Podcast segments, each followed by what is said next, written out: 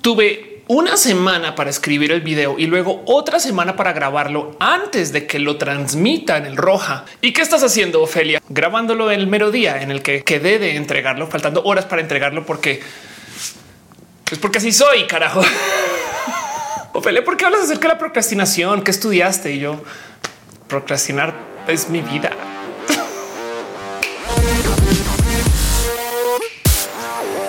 Gente bonita, ¿qué tal? Yo soy Ofelia Pastrana, la explicatriz. Sean ustedes bienvenidos aquí a mi canal en YouTube, donde hablamos de tecnología, a veces de la vida, siempre, que es como tramposo decir hablamos de la vida, no? Porque quién no habla de la vida, bueno, teórico, donde a veces nos damos abrazos y cariño y amor geek, nerd y diverso. Abrazos diversos como estos. Abrazos tamborileros.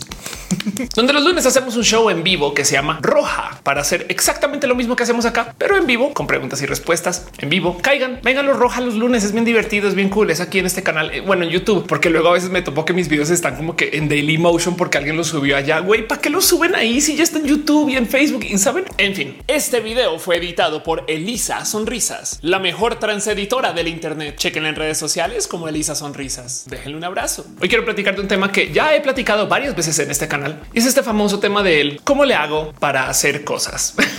En esencia, la pregunta aquí más bien es el cómo dejo de procrastinar. Y miren, hay mucho que hablar acerca de nuestro deber como personas, porque primero que todo, como generación, somos la primera generación. Bueno, a menos que ustedes sean personas más jóvenes que millennial, pero la gente millennial somos la primera generación que se empobrece en mucho tiempo. Entiéndase, a lo largo de las últimas, por lo menos que seis o siete generaciones, cada una ha sido más rica que la anterior, porque tenemos riqueza generacional, más el desarrollo mundial, más esta interconexión y demás hasta ahorita.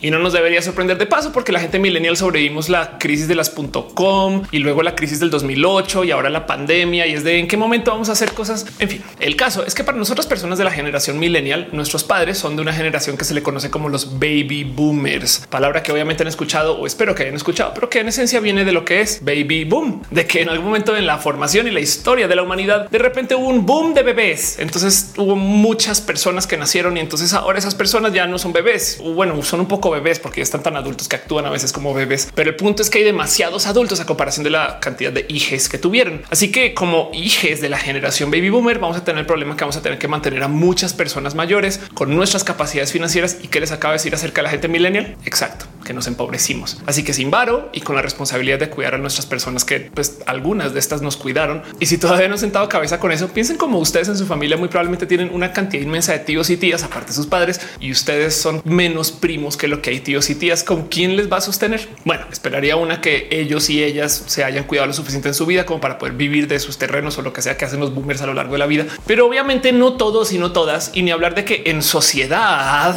pues hay mucha gente que no le fue bien en la vida. Entonces pues hay que cuidar a esas personas también y por consecuencia nuestros impuestos, nuestros sistemas de cuidado, pensiones, todo eso pues se va al carajo ahorita porque no vamos a tener cómo sostener todas estas. El caso, el caso. El punto es que para la generación millennial y ni hablar de la Z y la generación Doomer, pues nos viene una cantidad de responsabilidades y es curioso que también de paso seamos la famosa generación de cristal cuando todo lo que nos ha tocado en la vida o nuestra formación es difícil y complejo y por consecuencia lo que tenemos son modos para lidiar con las complicaciones. Y bueno, no quiero discutir acerca de la generación de cristal ahorita, pero definitivamente si hay una cosa que quisiera traer aquí a colación. Y es que si bien pensamos que la generación de ahorita no trabaja, la verdad es que trabajamos mucho. Y más bien lo que sí tenemos que normalmente no se discute son una cantidad inmensa de herramientas que nos pueden ayudar a entender el cómo enfrentamos esto de los clásicos problemas del cómo enfrentamos el procrastinar. A ver, a ver, a ver, a ver, me explico. Quiero hacer un video acerca de la procrastinación y cómo dejar de procrastinar, pero también soy una persona de la generación millennial y todas estas cosas que se nos culpa acerca de la generación de cristal y que somos más sensibles son nuestras fortalezas. El mero saber que la gente tiene temas de índole de la salud mental, pues eso para alguien que viene de la generación de concreto es una debilidad. Todavía no sé por qué, pero para nosotros el saber que existen temas de la salud mental, pues en última nos pueden ayudar a enfrentar esto pues, de modos más fáciles.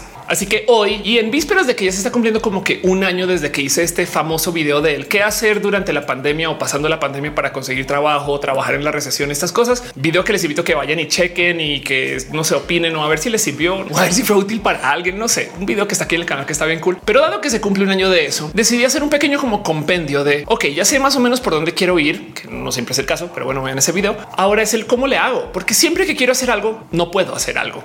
Y entonces, si bien por ahí tengo un video de por qué no puedo yo enfocarme, vayan, búscanlo. También es un video muy bonito. Quiero que hoy hablemos un poquito acerca de las técnicas del cómo lidiar con la procrastinación. Pero ojo, hay un pequeño giro de tuerca porque quiero tomar en cuenta todas estas cosas que normalmente no se analizan, ya que pues hay cosas de la formación de los seres humanos que se ignoran porque la generación de concreto ya lo sabe todo y le vale gorro la salud mental. Saben como que cuando se trata acerca de él, cómo hago para enfocarme estas cosas, pues existen 10 millones de técnicas de las cuales voy a repasar algunas que además se consiguen como en y permítame la analogía en las librerías de los aeropuertos. Entiéndase, para esta generación boomer hay como estas como prácticas y técnicas que se saben que funcionan desde hace muchos ayeres y que ya generan como un compendio del saber boomer que la gente se comparte como en cenas y en cócteles y esas cosas raras. Estoy hablando de estos conocimientos tipo los siete hábitos de la gente altamente efectiva de Stephen Covey. Si saben ese tipo de cosas y por lo general esas personas, como vienen de la generación de concreto, no toman en cuenta el tema de la salud mental. Así que espero ofrecerles algo nuevo, pero quiero que tengan presente que el por qué procrastinamos es tan multifactorial que no tengo una solución específica para ustedes. No quiero ser esa youtuber que viene a decirles hola, soy la gurú del conocimiento y el saber y la autoayuda y tengo una solución para ti. No, en este caso soy la gurú del yo no tengo la más mínima idea de qué está pasando en la vida, pero por lo menos googleo y a ver si ustedes logran aterrizar algo mejor que yo y a lo mejor me pueden compartir a mí la solución. No sé, déjenmelo saber en los comentarios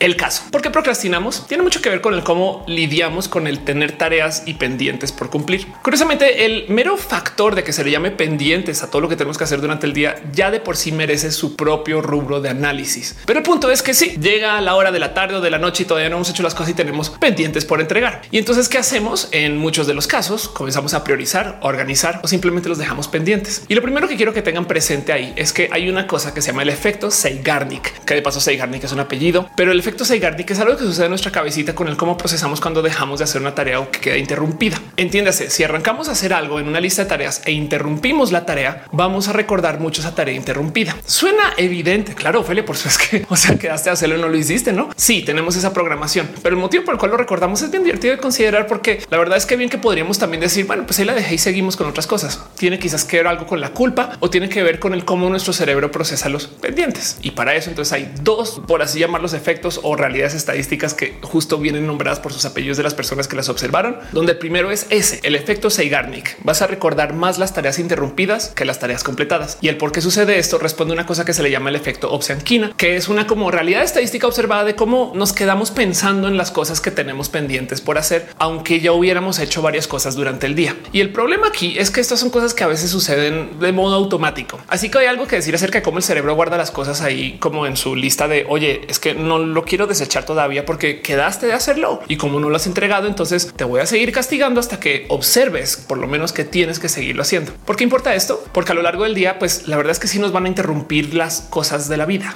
Estamos trabajando, nos entra una llamada, tenemos que bajar por el correo, salir, ir a comer, ver a un amigo, cumplir un compromiso. No sé, no vamos a poder acabar todo todos los días. Y el mero hecho de que nuestro cerebro esté trabajando en recordarnos que tenemos pendientes ayuda o no ayuda. Suena súper cool porque dices, pues yo soy una persona cumplida, siempre estoy al tanto de todo lo que debo. Pero como tenemos un pendiente ahí por solucionar, entonces también comenzamos a generar estos como ciclos mentales de ok, tengo que hacer eso, tengo que hacer eso. Y ese procesamiento, ese ciclo mental puede que sea detrimental. Entonces lo primero que tenemos que tener presente con las cosas que son de proceso mental es saberlas identificar. Pero bueno, quiero que tengan eso presente mientras les explico todo lo demás de todo lo que he encontrado del cómo enfrentar el cómo procrastinar. Para lo cual entonces lo primero y lo más evidente es tratar de dejar una definición ahí, por lo menos así sea suave de él. ¿Qué es procrastinar? Procrastinar. En esencia es no hacer las cosas que tienes que hacer y que quedaste a hacer y entonces que quedan para luego, pero que podrías haber hecho o algo así. La verdad es que la palabra procrastinar medianamente se podría explicar como un lo dejé para mañana. Pero el punto es que el por qué procrastinamos, híjole, para eso sí que no tengo solución. No más vean la lista de motivos potenciales por los cuales la gente procrastina.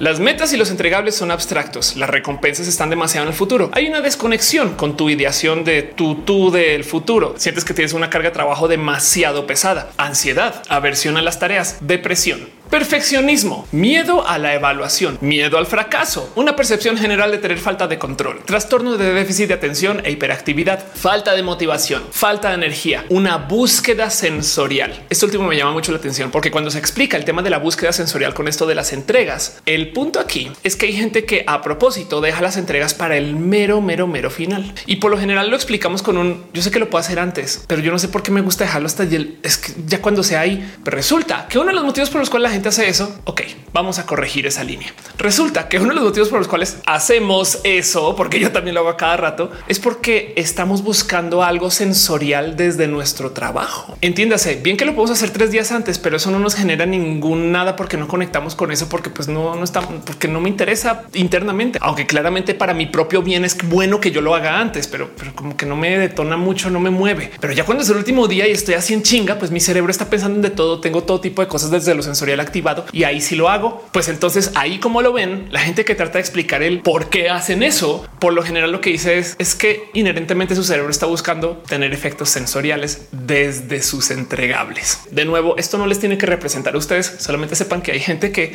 hace uso de estas explicaciones para tratar de entender el por qué procrastinamos. Y viendo una lista así de larga de motivos por el cual no hacemos cosas, lo primero que podríamos concluir es medio mundo es perezoso, gente vagal de ahí en todos lados.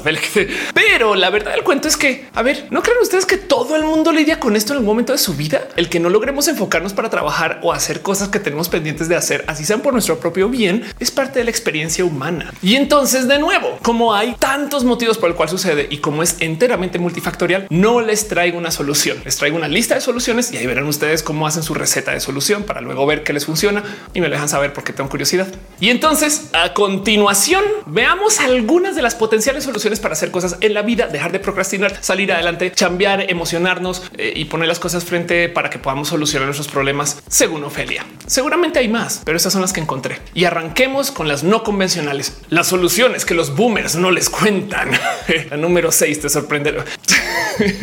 la primera y ojo que les doy desde ya un aviso generación de cristalero de las cosas que les voy a presentar ahorita, porque habrá quien dice Ofelia, esas son bobadas para ustedes. Primer ítem en la lista hay que identificar nuestros detonantes. Y estoy hablando de esto que en inglés se le conoce como triggers. Cualquier persona neurodivergente sabe de qué estoy hablando. Los detonantes suelen ser estas cosas que ya tenemos muy identificadas que nos van a llevar a pensar en una cosa en particular o a actuar de algún modo en particular, que nos va a generar llanto o risa o depresión o tristeza que por lo general queremos evitar, que queremos que la gente nos diga, oye, no veas estas fotos porque te puede detonar algo o te aviso que si las ves te puede detonar, entonces tú le entras con más cuidado. Trigger warning, esos detonantes, momentos prácticas pensares, actividades, cosas que tú haces que son en respuesta a otra cosa que son recurrentes, como por ejemplo el llorar con los primeros 20 minutos de Up de Pixar, que hey, si ustedes no lloran con el inicio de esa película, es muy probable que sean robots o no humanos, por lo menos. ok, ok, ok, ya, ya, ya, está haciendo un chiste. Pero me entienden, los triggers son estas cosas que sabemos que nos detonan pensares o que nos llevan a desconectarnos y demás. Si tú eres una persona con trastorno de déficit de atención o hiperactividad, saben exactamente de qué estoy hablando. Hay cosas que de repente te desconectan y lo mejor es evitarlas o saberlas identificar. Que sí puede ser, por ejemplo, un trigger, el soltar tareas para cambiar de computadora a celular y trabajar la otra mitad de la tarea en el celular puede ser un trigger para desconectarnos mentalmente. Este es el clásico que nos encontramos en el celular, por ejemplo, haciendo scroll sin saber exactamente qué estamos viendo. ¿Les ha pasado? Como que ya no están leyendo la red social, solo están dándole así scroll a las fotos, un like, otro like y siguen, ¿no? Pero no saben exactamente qué están viendo o por qué acabaron ahí. A mí me pasa mucho, por ejemplo, estoy trabajando un documento, necesito sacar una foto de mi teléfono, entonces abro o desbloqueo el teléfono y entro a la red social. Y ahora que entro a la red social, comienzo a pendejear, comienzo a responderle mensajes a la gente, sigo respondiendo otras cosas, comienzo luego a investigar un tema en particular, lo tuiteo, dejo el teléfono ahí, vuelvo a mi computadora y recuerdo que tengo que volver a ir por una foto. Ah, no mames, por eso levanté el teléfono. Y digo que es trigger porque nos enseñan que el traer esa mentalidad de estar distraídos o distraídas es un negativo. Claro, en este mundo que pide que seamos súper productivos o productivas y que todo el tiempo estemos chambeando y demás, claro que está mal visto el estar scrolleando el teléfono. Pero si vamos a aceptar que nuestro cerebro es una entidad que tiene una suerte de vida y sobre todo un sistema de salud, entonces hay que procesar el por qué nos quedamos scrolleando estúpidamente. Pues también porque las redes sociales son tremendo vicio que nos dan dopamina con solamente mostrarnos que un like acá, una reacción allá. Sí, eso es verdad, pero también puede ser porque capaz si es momento de darnos un descanso. Esto puede ser un modo potencial. Yo sé que no es global para todos los casos, capaz varía diferente para ustedes, pero este puede ser el momento cuando su cerebro les está diciendo a menos segundos de pensar en otra cosa. Entonces, si aprendemos a identificar que el estar scrollando estúpidamente puede ser una señal de necesito un descanso, ahí es cuando ustedes cortan, paran y se van y se dan un descanso. Cinco minutos, toman un agua, vuelven y vuelven a lo suyo. Por dar una idea, primera técnica, identifiquen sus detonantes y luego traten de o documentarlos o de saber cómo romper con o negociar con ellos y aceptar que ahí están, como con todas las neurodivergencias, de hecho. Pero bueno, luego la segunda técnica para encontrar más espacios de productividad. Y es que sí es verdad que nuestros teléfonos y ahora nuestras computadoras y tablets y teles y básicamente todo lo que nos rodea que sea inteligente. Me quedé pensando si el edificio también vea porque el edificio es inteligente.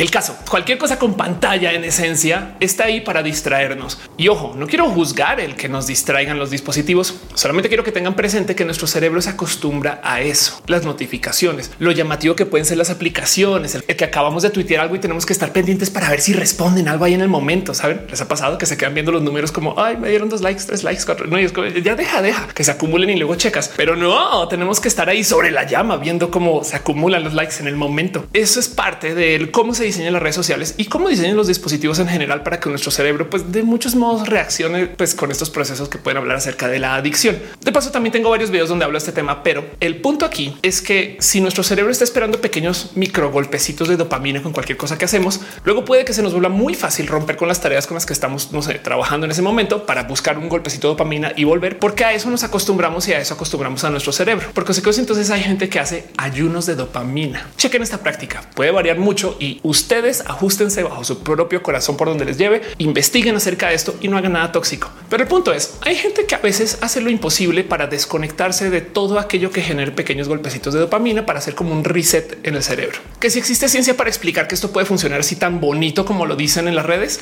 no sé, pero sí les voy a decir algo. El saber dejar el teléfono en la mesa y enfocarse en una cosa es una tarea que puede costarnos mucho de aprender. Y entonces en los ayunos de dopamina lo que intentan hacer es de desconectarse tanto tiempo que nuestro cerebro nos deja de pedir estos como golpes de alegría cada dos segundos. Una de las técnicas que he visto hacer y que yo medianamente me he acercado a replicar es el desconectarse por uno o quizás dos días de todas las pantallas posibles. Hay gente que lo lleva a límites extremos donde en estos días de ayuno ni siquiera consumen ningún producto de esos que les puedan dar algún golpecito de dopamina no sé, azúcar, refrescos, saben como que literal se encierran como monjes con agua, pluma y papel. Y eso es su sábado y su domingo. Y con eso le hacen como un reset al cerebro para luego poder volver a los dispositivos con tantito más de control. Esto puede funcionar o puede no funcionar, pero ahí se los dejo. Técnica número dos. Porque luego la otra técnica que les tengo para lidiar con esto de lo fisiológico o de lo de cuerpo es que si más bien nuestro cerebro está acostumbrado a escuchar ruido, entonces pues alimentemos eso, pero de un modo controlado. Hay mucha gente que, por ejemplo, para trabajar, para hacer cosas en la casa, pone una pantalla de fondo con YouTube. En el caso de que sean ustedes que en este momento están haciendo algo muy productivo y me tienen de fondo. Hola, gracias. Este te falta una tilde ahí en la I. Ajá. No plancha la esquina mejor un poco. Sí, doctor. Este esas no son las pinzas que se usan. Tatuaste mal esa curva allá en la esquina. Sí, sí. hey, la gente me ha contado que hace todo tipo de cosas raras mientras escucha roja. El punto es que si ustedes hacen uso de estos como ruidos de fondo y distracciones para mantener su cerebro medianamente activo con cosas de fondo, entonces bien que nos podemos comenzar a enfocar en lo que estamos haciendo porque nos enseñamos a tener ese ruido de fondo y así somos. No lo batallemos, pero sí les voy a dejar el consejo que existen sitios como noises.online donde ustedes pueden en este website generar sonido y entonces depende de lo que quieran escuchar o lo que les funcione. Eso luego lo pueden usar para escuchar ahí como en sus audífonos o demás y pueden pues, trabajar. A veces puede ser solo ruido blanco, ruido de lluvia. No sé, inténtenlo y a ver si pues, capaz si logran ustedes encontrar un poquito como de paz dentro del ruidajo. Pero bueno, eso por darles a ustedes algunos consejos que sean más como de la generación de cristal acerca de cómo enfrentar los problemas y las complicaciones de cómo nos hacemos personas más productivas o por lo menos cómo enfrentamos la procrastinación. Ahora, sí es verdad que la gente de la generación boomer pues ha lidiado con esto más tiempo que nosotros y nosotras. Y sí es verdad que pues también cambiaron, hicieron cosas en su vida. Entonces pues claramente han enfrentado esto de millones de modos y créanlo, no hay tantito de sabiduría en lo que sí le dejan saber al mundo. Ya sé que esto es sabiduría que hoy en día podemos cuestionar mucho. Es como si les hablara yo de finanzas y arrancar diciendo, bueno, acá hay un libro de Robert Kiyosaki que se llama Padre Rico, Padre Pobre. pues sí, podemos cuestionar y desarmar y desmenuzar estas cosas para romperlas, como seguramente lo ha hecho mucha gente. Pero se las quiero presentar igual para que las tengan ahí en la mano, porque yo les estoy dando a ustedes un poco de opciones del cómo enfrentamos esto del procrastinar y seguro alguna les funciona y otras no. Y entonces arranquemos con la regla de oro del cómo se debería de evitar el procrastinar de la generación boomer o también un poquito la generación X o de la sección de autoayuda de los libros del aeropuerto. En fin, la sabiduría, por así decirlo, del ayer, del cómo enfrentar el procrastinar. Y es que créanlo, no hay una técnica o una metodología muy particular que se llama hacer cosas. Getting things done se llama en inglés. Y el sistema GTD es una cosa hiper compleja que tiene todos como diagramas de flujo de cómo conectar las cosas y demás. Pero hay una cosa que quiero rescatar de todo el GTD en particular. Y es que por lo general, cuando arrancamos con este sistema, lo primero que nos dicen es cuando no estamos haciendo cosas, no se trata acerca de los pendientes, se trata acerca de no tener presente el por qué estamos haciendo los pendientes y vean lo sabio que es ese punto de análisis. A veces no es un ah, tengo que enviar un email y me pese el email. Si tengo que enviar, tengo que enviar un mail. No, de verdad, ese mail tiene que salir pronto el correo. Ahorita lo redacto. Pero si tuviéramos presente que ese correo se está enviando para que me puedan procesar en la nómina, entonces como que comenzamos a procesar diferente el pendiente. Como ah, si lo tengo que hacer para que entonces suceda esto otro. Y eso es lo importante de lo que presenta el GTD. Y sí, de ahí en adelante comienza entonces la metodología del cómo enfrentar todas las dificultades. Uno de los puntos más grandes de GTD es que hay muchas cosas que nos consumen procesador, por así decir, que pueden ser tareas pequeñas o pueden ser tareas muy grandes, pero el punto es que si tenemos estas tareas por ahí todas colgadas, entonces simplemente no estamos haciendo nada por estar pensando en las tareas que tenemos colgadas. Por porque les dije que hay no uno, sino dos efectos psicológicos que nos hacen pensar en las tareas interrumpidas. Pero el punto es que entonces GTD nos da este sistema súper complejo de cómo lidiar con esas tareas, en qué orden, cómo priorizarlas, que no lo quiero analizar, pero si quieren vayan y busquen Getting Things Done, diviértanse. Hay un chingo de conferencias y es toda la sabiduría boomer del mundo del cómo solucionar problemas y hay cosas que funcionan muy bien. Pero por ahora quiero rescatar de esa técnica el tener presente que es importante saber por qué hacemos las cosas o por qué los pendientes son pendientes. Guárdense eso en su corazón, porque entonces ahora hablemos del cómo liberar todas esas tareas que están por ahí como coladas que nos pesan. Porque la otra cosa que sale a luz con todos estos como análisis de pendientes es que las tareas pequeñas nos pesan igual que las tareas grandes. Esto es curioso, pero si tenemos que enviar un mail con la cotización, que es súper importante para que se pueda vender el proyecto, o tenemos que comprar papel higiénico, ambas nos van a consumir la misma culpa en la cabeza.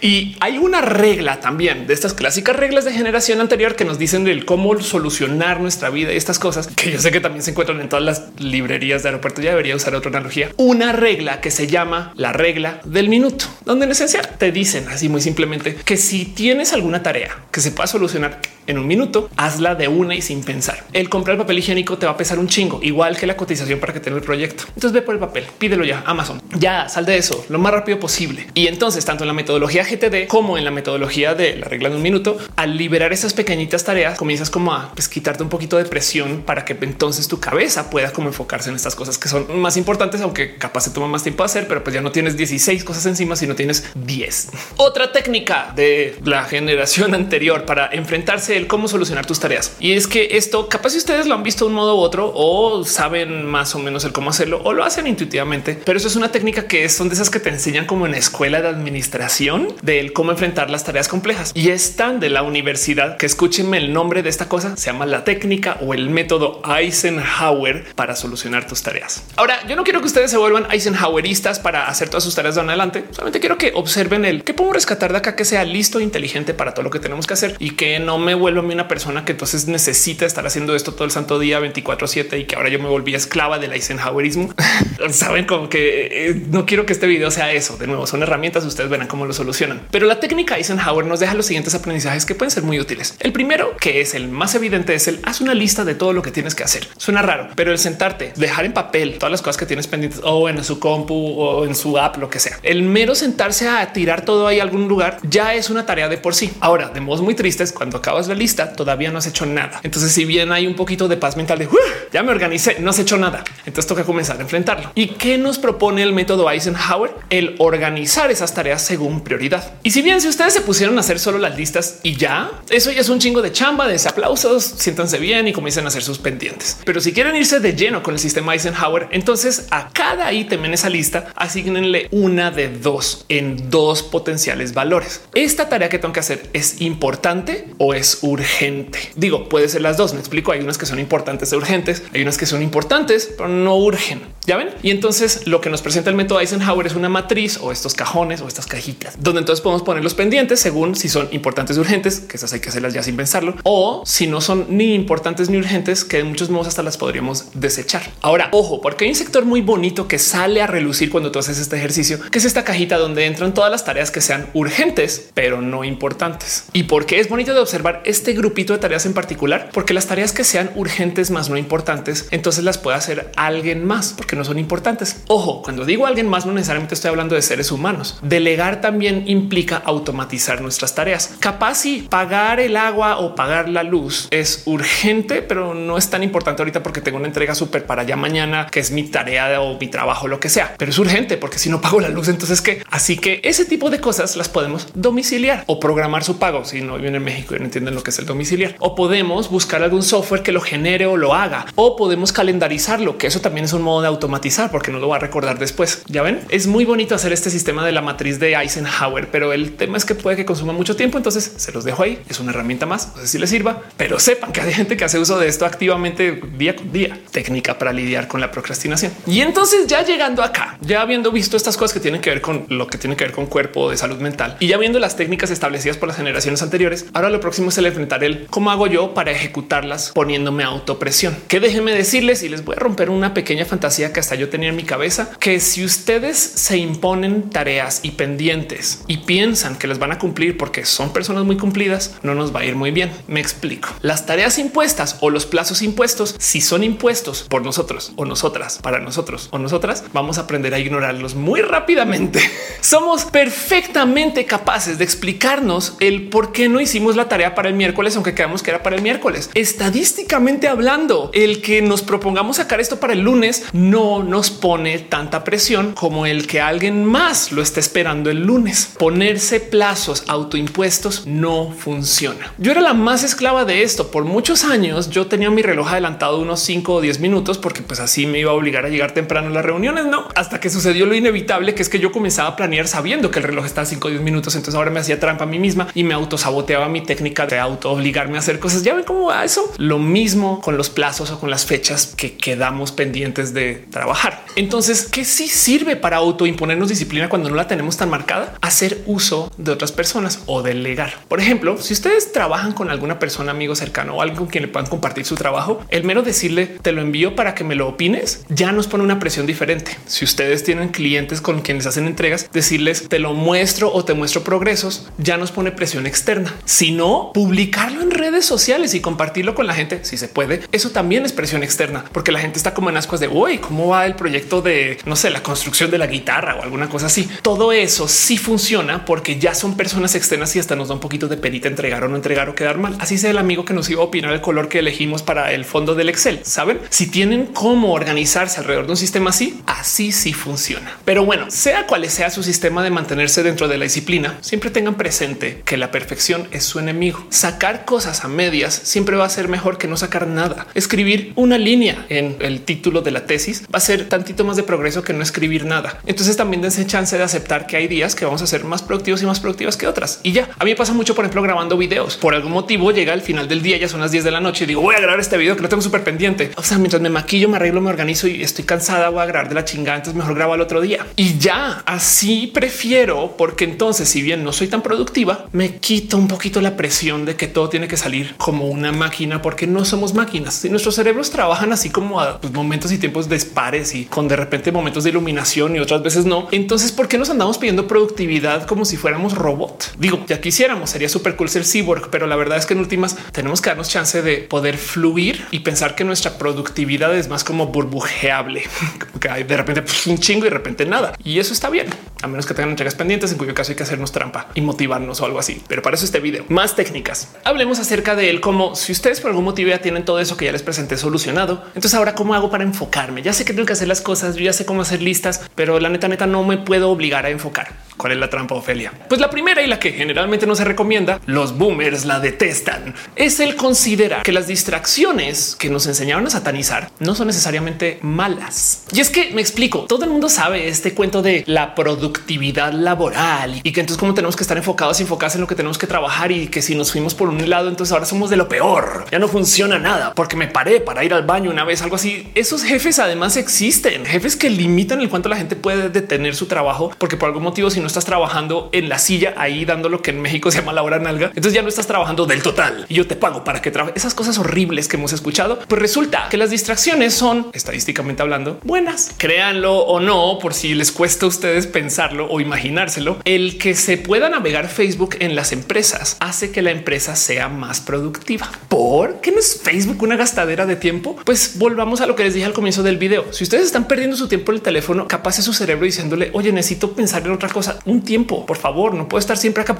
a toda máquina. Dame chance. Y yo sé que hay gente que tiene vicios, mañas, hay gente que tiene un cerebro que está siempre buscando el huir. Hay millones de motivos por los cuales la gente cae en los hoyos de las redes sociales. Pero el punto es que si te permiten ir a Facebook, checar tu mail, responder dos cositas, quitarte encima pendientes de esos de un minuto, como decirle a tu pareja, oye, te quiero, te amo y luego volver. Entonces eso estadísticamente hablando mejora la productividad. Lo importante a tener presente con este tema es lo siguiente. Si nos vamos a distraer, hay que distraernos bien. Una de las cosas que aprendí yo cuando estaba en mi universidad, y esto además fue en Colombia hace muchos ayeres, es que recuerdo que me decían tómese el fin de semana de fin de semana, porque así entonces le da más respeto al entre semana. De lunes a viernes hay que cambiar. Eso es el acuerdo, porque entonces el sábado, el domingo ya puedes ir a descansar. Si de puro chance tú dejas que lo de lunes a viernes se derrame al sábado, entonces luego el domingo descansas a medias y el lunes todavía quieres descansar un poquito porque esa es la costumbre que traes. Así que se comienza como a mezclar. El descanso se vuelve tiempo de trabajo, descanso y el tiempo de trabajo se vuelve trabajo, descanso y ahora ya no sabes bien qué aplicar dónde. Si tú logras compartamentalizar de tal modo que ni nunca los fines de semana voy a abrir la laptop de trabajo y esas cosas o en deshoras y demás, te obligas a que cuando estés en la laptop en las horas de trabajo tienes que sacar todo sí o sí, porque te vas a tomar el fin de semana de fin de semana. Lo mismo, si nos vamos a tomar tiempo para distraernos, entonces aceptemos que nos queremos distraer y nos damos una buena distracción. Esto implica si ustedes fuman mota para trabajar, fumen chido, no a medias. Si ustedes se toman una caminata para pues, poder no sé, limpiar su mente, caminen chido. Ya,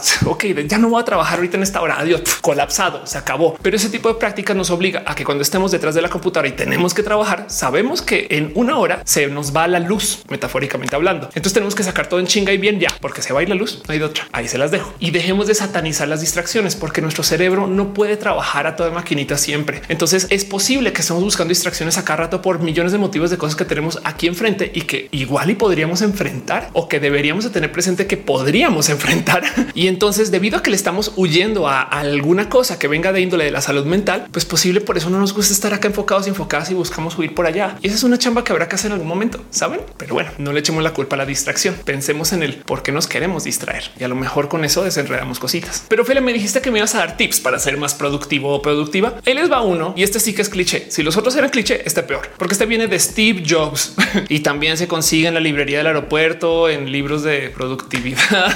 Pero el cuento es que Steve Jobs muy famosamente en un evento le preguntaron acerca de progresos del desarrollo de un software en particular que venía con su Mac y Steve Jobs, como era arrogante de madres, se sienta frente al periodista y le dice que tiene que no lo hicimos. Explícame. Ok, no lo confrontó tan así, pero él luego procede a explicar de cómo el no haber trabajado en ese software es bueno. Y esta es una de estas cosas en las que Steve Jobs era genio para explicar porque lograba hacer ver algo que consideramos negativo como positivo y esas son las cosas que hacía Steve Jobs en su época. Pero dice algo que tiene mucha validez y es que si tú te quieres enfocar en algo, no se trata acerca de seleccionar las cosas que tú quieres tener o hacer. Entiéndase, si vamos por ahí una dulcería o heladería, paletería y queremos dulces que nos gusten, pues vamos a irnos derecho a los sabores que nos llama la atención, cajeta, vainilla, chocolate, lo que sea. Eso es lo fácil. Elegir lo que tú quieres es lo fácil y nos enseñaron que eso es el enfocarse. Enfocarse es elegir lo que quieres, no? La lección de Steve Jobs y aplíquela donde quieran en su vida es que enfocarse no es elegir lo que quieres, sino es decirle que no a cosas que quieres. Si tú eliges chocolate, vainilla y cajeta al tiempo, tienes tres sabores, tres sabores que te gustan. Lo difícil para enfocarte es saberle decir que no a dos. Entonces Steve Jobs propone que para poder elegir tareas hay que saberle decir que no a otras tareas, tareas que bien que puedes hacer y ejecutar, porque somos personas capaces y somos personas que tenemos recursos emocionales, sentimentales y que podemos sentarnos a hacer muchas cosas. Bien que podemos hacer nuestro trabajo en Excel y bien que podemos tener una pequeña chamba cocinando y bien que podemos también hacer este pequeño proyecto de programación todo el tiempo, porque somos personas capaces, podemos, pero el tener enfoque implica decirle a la chamba del lado de programación que no, bien que la puedes hacer, es buena, te va a pagar, te va a dejar dinero. ¿Con qué huevo le dices que no una chamba que te deja dinero? Ese es el problema. Así que Steve Jobs se sienta frente al periodista y le dice, así es como tú mides que el proyecto que sí hiciste es bueno, porque si lo juzgas o lo comparas contra lo que no hiciste, que son proyectos válidos y viables que bien que puedes ejecutar,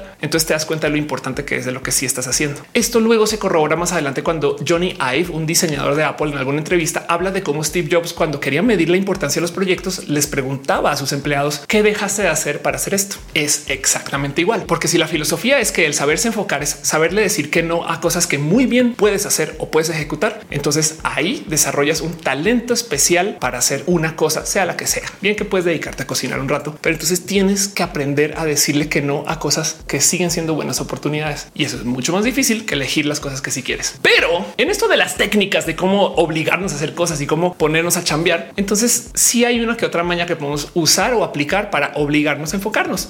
Porque sí es verdad que existen estos casos de es que yo sí quiero hacer esto, pero es que me distraigo. güey. ¿Cómo le hago? Les presento a ustedes la técnica más famosa del enfoque que es posible que la hayan estado pensando si la conocen, si llegaron hasta acá y seguramente ya en los comentarios dijeron, Feli, ¿por qué no has hablado de esto? Es esta técnica que se llama la técnica Pomodoro.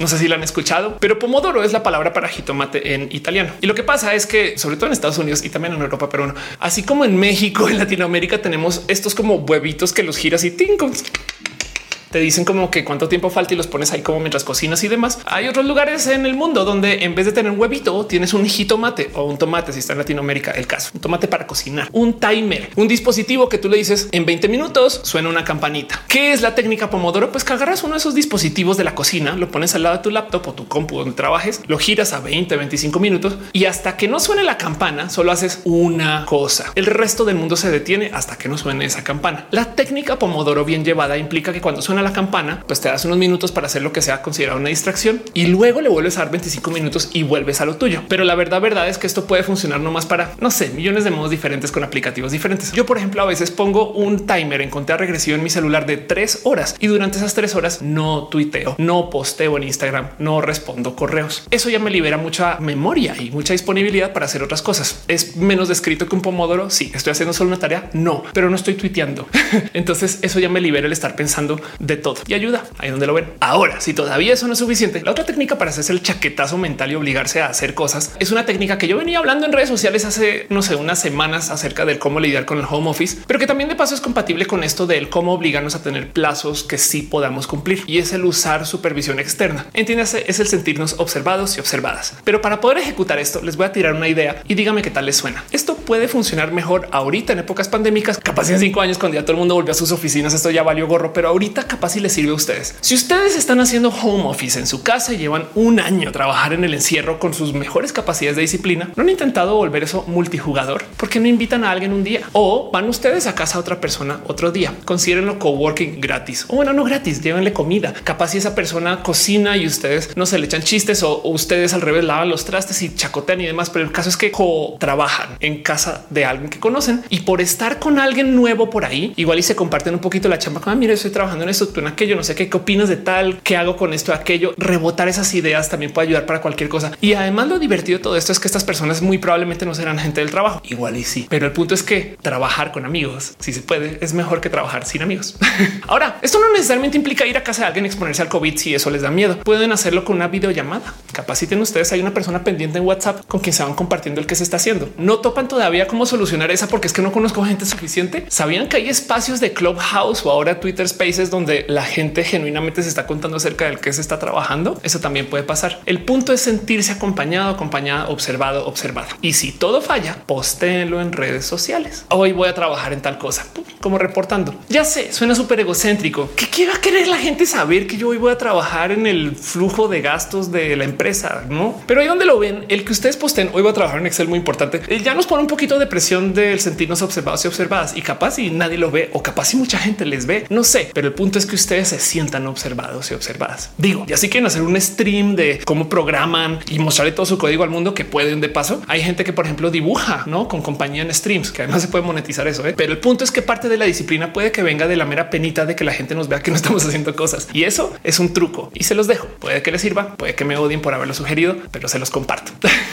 en fin, este video es una serie de ideas a modo metralleta de qué podemos hacer para romper con nuestra inhabilidad de poder trabajar a gusto. Y ojo, porque todavía no ha acabado. De hecho, puse un tweet donde les preguntaba a ustedes acerca de qué hacen ustedes para chambear, cuál es la receta de la abuela o qué tienen por ahí guardado o, qué saben que funciona. Y me dieron varias respuestas que traté como de acumular en grupos generales. Se las comparto por si a alguien les sirve. Sugerencia número uno que llegó de parte de ustedes. Trabajen usando música inspiracional, más que ruido de fondo, ruido blanco, cualquier cosa así. Trabajen usando música que sea como para estar así como sintiéndose que estoy haciendo cosas, aunque no estoy haciendo cosas. Música como soundtracks de películas de superhéroes, música de batalla de videojuegos, ya saben, ese tipo de cosas, cada quien con su fórmula. Es más, si ustedes saben algún playlist en particular bien chido, compártanlo acá abajo también. Igual a alguien le sirve. Luego otro que me dijeron muchas personas es el encontrar procesos que nos den autorrecompensas, donde, por ejemplo, si yo sé que quiero un helado o que me gustan los helados, entonces me meto a la cabeza que el cuando acabe voy por eso, no hasta que acabe. Y entonces así nos obligamos a sacar una cosa porque queremos la otra. Puede ser. Y mi favorito, encuentren su consumible, que de nuevo puede ser cualquier cosa. Mota, puede ser que ustedes fuman, consumen, toman su Coca-Cola, lo que sea. Pero si tenemos nuestro cerebro adiestrado a que si consumimos esta cosa, entonces me puedo liberar lo que sea que sea necesario para poder trabajar. No lo cuestionemos mucho. Comencemos a enfocarnos más en lidiar con las toxicidades del consumo. Por ejemplo, si es algo que es alto en azúcar, a ver si existe algún reemplazo que no tenga tanto azúcar o si nos podemos controlar y ponernos un límite de tantas por día y, luego vemos cómo lo sopesamos con ejercicio. O sea, no sé, hay millones de modos. Digo, no como si el ejercicio fuera la solución global a nada. No me explico. El punto es que si ustedes ya encontraron algo que se consume o se compra o se hace que les desbloquea la capacidad de ser personas productivas y funcionales, no lo cuestionen. Vamos a ver cómo lo hacemos para que esas cosas entonces no sean tóxicas y las podamos seguir consumiendo y tengamos lo mejor de ambos mundos. Nuestro consumo que nos hace felices, estamos haciendo cosas productivas y nos estamos cuidando. Y sí, la otra recomendación muy repetida en esto de lo que me están dejando en ese tweet es que mucha gente a veces decía encuentra cómo procrastinar haciendo tareas que todavía sean prácticas. Entiéndase, está bien, no voy a trabajar en el Excel de las cuentas, pero sí voy a trabajar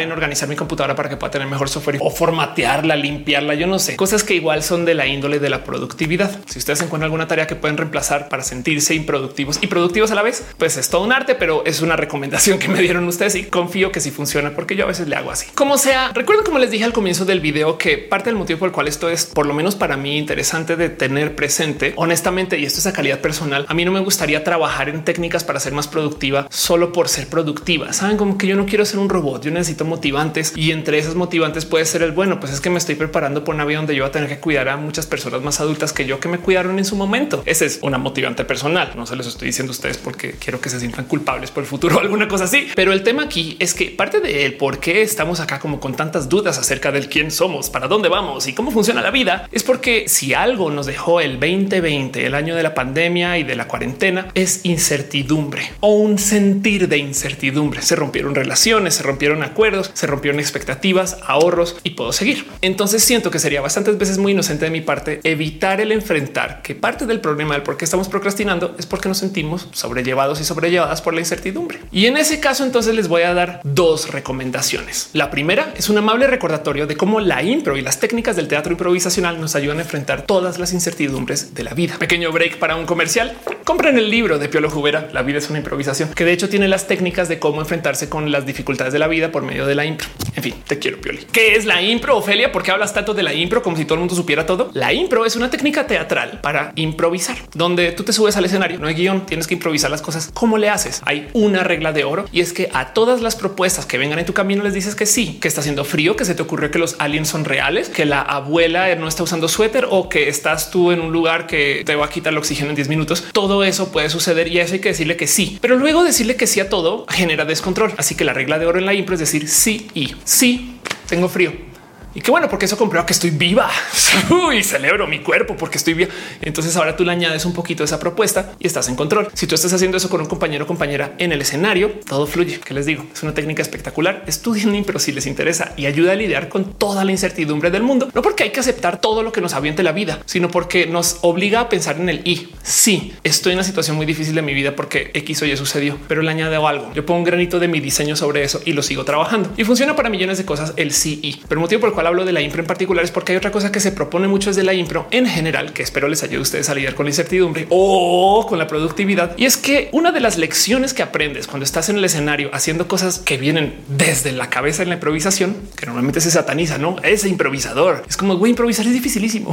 Pues una de las cosas que vienen de las lecciones de la impro es aprendan a jugar. Piensen en esto. Así sea que su trabajo sea hacer hojas de Excel para el flujo de gastos. Si ustedes no le dedican un ratito a jugar, a hacer una hoja de Excel desde ceros para reemplazar la que se hizo hace 10 años, a tener una calculadora específica diferente, a programar algo nuevo, a hacerlo en otro lenguaje, solo por juego, porque pueden failear, porque les puede salir mal, porque está en la zona de lo experimental. El jugar, uno le quita la seriedad, lo cual entonces capaz si les desbloquea ese, digamos que tema de improductividad. Y dos, capaz si nos emociona, porque es como de wow, voy a hacerlo, pero si logro salir con esta, entonces ahora mi chamba va a salir media hora y no en dos, por dar un ejemplo. Así que si les dejo un consejo ahí para lidiar con incertidumbre, sí, aprendamos a usar el CI, lean el libro de Pielo Jubera, pero también aprendan a tener una mentalidad de juego con algo, lo que sea. Y ojalá eso nos ayude a enfrentarnos contra lo que sea que viene en la vida con esto de la incertidumbre. Porque es que la otra cosa que hay que tener muy presente con esto de la incertidumbre y cómo la vida nos va a aventar todo tipo de cosas es que exactamente esa es la constante de la vida. Porque no nos gusta la incertidumbre. Si nos sentamos a pensar, parte del problema es que nuestro cerebro como seres humanos está hecho y optimizado para buscar patrones. Porque tenemos este proceso mental que nos ayuda a ver cosas donde no necesariamente están ahí. Entonces, por un lado, logramos predecir cuando eventos van a suceder y nos salvamos del accidente, del depredador y millones de cosas, como también a veces nos sirve para algo que puede no ser tan útil como el ver un cielo lleno de puntitos y decir, ay, mira, eso es un escorpión. no se han puesto a pensar en eso. Las constelaciones, si las volteáramos y las viéramos de lado, las estrellas ni siquiera están en el mismo plano, están todas en 3D y vistas desde frente. Parece un oso, pero es de lado son puntos nada que ver. Pero aún así vemos puntos ahí arriba y decimos, claro, eso es un cinturón.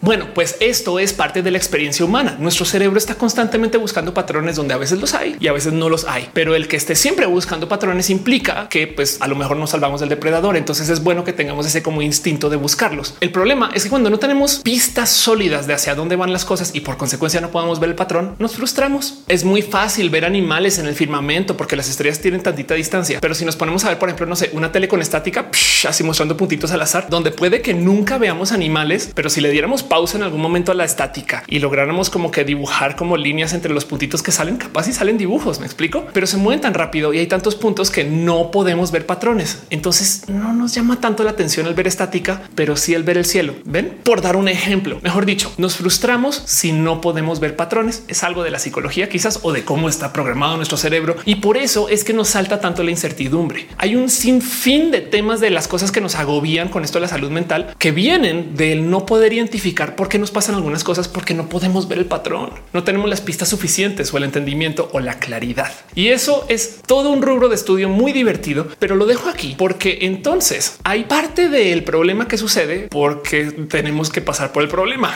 ¿Qué acabas de decir, Ofelia? Que a veces tenemos ataques de ansiedad fuertes porque algo nos detona la ansiedad, pero no sabemos por qué y no entendemos por qué. Y nos enseñaron que está mal tener ataques o detonantes de ansiedad. Entonces nos da ansiedad tener ansiedad y por eso se vuelve grave. Nos da miedo el miedo, nos da depresión que seamos personas depresivas y puedo seguir. Ya sé que lo que voy a decir a continuación puede sonar muy dentro del pues estás triste, alégrate, se soluciona así. Pero mi segundo punto del cómo lidiar las incertidumbres son aprender a por lo menos tener presente, quizás no lidiar, pero tener presente que las incertidumbres siempre van a estar ahí. Y lo digo porque una cosa es que la vida sea incierta. Otra cosa es que nos entremos en un espacio mental de cómo me molesta la incertidumbre porque hay incertidumbres. Yo sé que es muy difícil quitarnos ese sentir de incomodidad con la incertidumbre, pero si aprendemos o nos internalizamos que la vida siempre va a cambiar y siempre nos va a tirar cosas nuevas y que aunque estemos en un espacio muy estable, nuestro cuerpo va a cambiar o el mundo por fuera va a cambiar, saben? Entonces todo va a acabar cambiando.